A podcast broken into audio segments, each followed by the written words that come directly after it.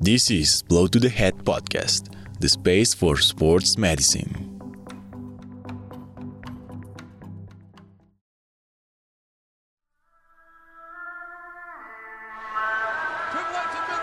In shock today. Former champion Chris Benoit found dead in his Atlanta the WWE for responsibility in the wrestler's action. treating the discovery as a double murder suicide. His rampage was a result of brain damage in the ring.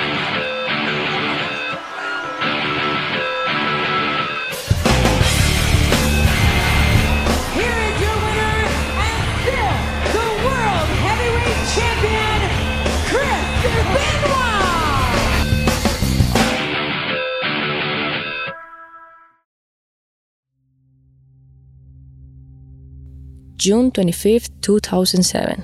The World Wrestling Entertainment, known as WWE, requests a welfare check from Sheriff's Department on Chris Benoit, professional wrestler with 33 championships on him and his family. When the police arrived, they couldn't believe what they found three decomposing bodies. Chris Benoit had strangled his wife and his son. Then he hung himself with a weight machine. Have you wondered about the head injuries in some sports? What happens with the athletes who are constantly hit in the head? Hello everyone, I'm Tomas Arboleda speaking, along with Salome Arroyave and Caterine Jaramillo, and this is BTH Podcast, bringing a series about a silent disease in the head of many athletes.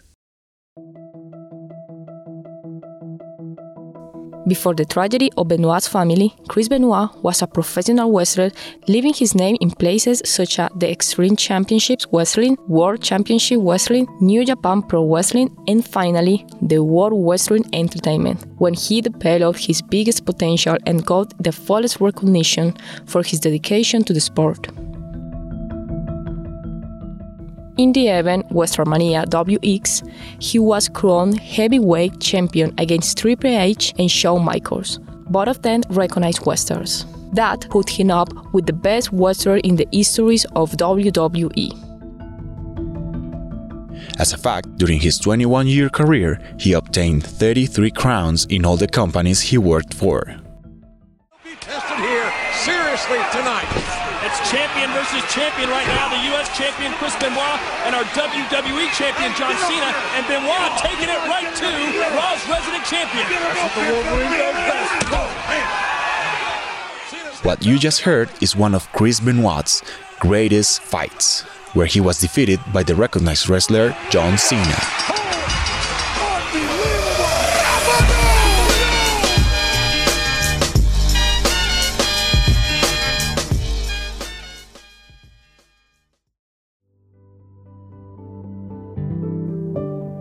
You are listening to BTH Podcast. Chris Benoit sometimes had strange behaviors outside the ring. Chris Jericho talked about working with him at New Japan Pro Wrestling when he fought Benoit doing 500 squats because of a little mistake in the ring. I found him in the back doing hack squats, like Hindu squats, where you just go up and down. One, two. And I go, what's wrong? He's like, oh, I messed up that kick and, you know, I have to do squats now. I'm like, what, why? Who told you to do squats? Like, are you in trouble? Like, no, I'm just doing them on my own. I screwed up. I'm doing 500 squats. The anxious and impulsive behavior of Benoit were at the center of more scenes outside the ring, such as occasion when he was accused of several counts of several bullying against younger WWE talent. A professional ring announcer even talked about a time when Benoit tackled him to the ground in an airport. But oddly, despite the bullying, Benoit was also kind with ring announcer's father, calling to check up on him as he was going through cancer treatment. More behaviors related with his mental health was his paranoia about people following him or his family.